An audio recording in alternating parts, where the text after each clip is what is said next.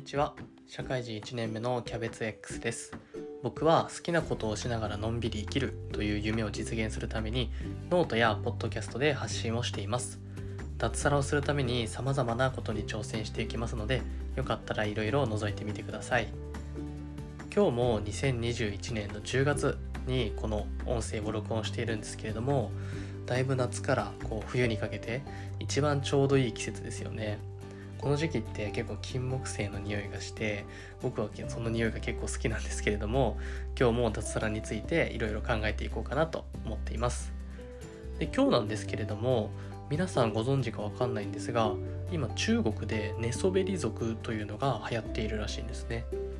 でそれちょっとこう僕が目指しているのと似ている姿なのかなと思ったので寝そべり族について考えていこうと思っています。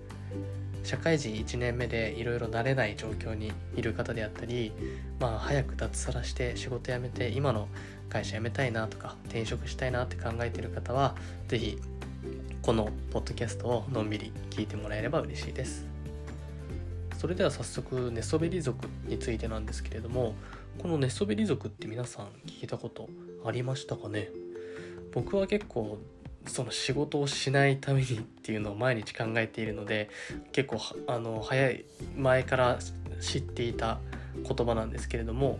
まあちょっと簡単に説明しますね。でまあ、この寝そべり族っていうのは、まあ、さっきも言った通り中国の若者の間で流行っている考え方のことなんですね。で寝そべり主義っていうのがあって寝そべり主義っていうのは6つのことをしないっていうのでその6つが何かっていうと家を買わない車を買わない結婚しない子供を作らない消費しない頑張らないこの6つをしないで誰にも迷惑をかけずに最低限の生活をするっていうのを寝そべり主義っていうらしいんですね。まあ俗に言うまあニートではないですけど、まあ、高望みをしないで、まあ、最低限の生活をしてのんびり細々と暮らしていくっていうのがこの考え方なんですよね。でまあ中国って結構ね受験戦争で、まあ、すごく過酷まあ、韓国もですけどっていうのが有名であったりとか高校大学で猛勉強して、まあ、それなりの大企業に就職しても待ち受けているのは過酷な労働であったりそして、まあ、物価の高い都心では家を買うことすらできないっていうのが中国の現状らしいんですよね。でまあこれってあの日本でも似たようなことは言えると思うんですよね。いろいろ塾に通って高校大学受験してまあ通常と一般的な道を歩んできたものの会社に就職したらすごい残業が多かったり人間関係に悩んで辞めたいなと思ったりする方も多いと思うんですよね。で、まあ、僕もその中の一人で、まあ、人間関係とかは特に今は悩んでいないんですけれども、まあ、大学生の頃みたいになんかのんびり生きれたらいいなっていうね、まあ、皆さんが思うことだと思うんですがそういうのに憧れてちょっとねこういう寝そべり族っていうのについて調べていたんですね。でまああの僕自身が、まあ、寝そべり族っていうものになりたいのかどうかっていうのを考えたんですけども、まあ、僕が目指しているのはちょっとその寝そべり族とはちょっと違うなっていうのを思ったんですよね。というのも、まあ、結婚したいですし子供もねできれば欲しいですしサッカーとか見に行きたいし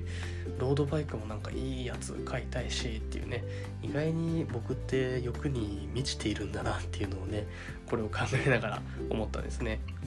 でまあ僕のまあ心情といいますか根底にあるものとしてのんびり生きるために全力を尽くすっていうのがあるんですよね。楽をするために頑張る的な思考なのでまあ早く脱サラしたいっていうのは常に考えているんですけれども脱サラした後に何もしなくていいやっていうニートになればいいやっていう考え方ではないですね。例えば好きな時に発信してお金をいただいたりっていう、まあ、自由な働き方を選択できるようになりたいんですよね。そう考えると、まあ、僕は寝そべり族ではないのかなと思って、まあ、僕が理想としているのは会社に依存しないことっていうのに尽きるかなと思います。で、まあ、この会社に依存しないことっていうのはノートの方でも結構反響をいただいたので記事の概要欄をあ記事の URL をね 概要欄に貼っておくのでよかったらちょっと目を通してもらえればなと思います。このポッドキャストではまあ僕がね社会人1年目の僕がいろいろ脱サラするためのことであったり社会人1年目で感じる、まあ辛いこととかあの共感できるようなことを発信していきますので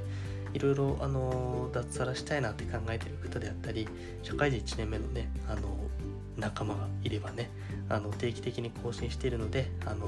のんびり聞きに来てもらえればなと思います。それでは今回もご視聴いただきありがとうございました。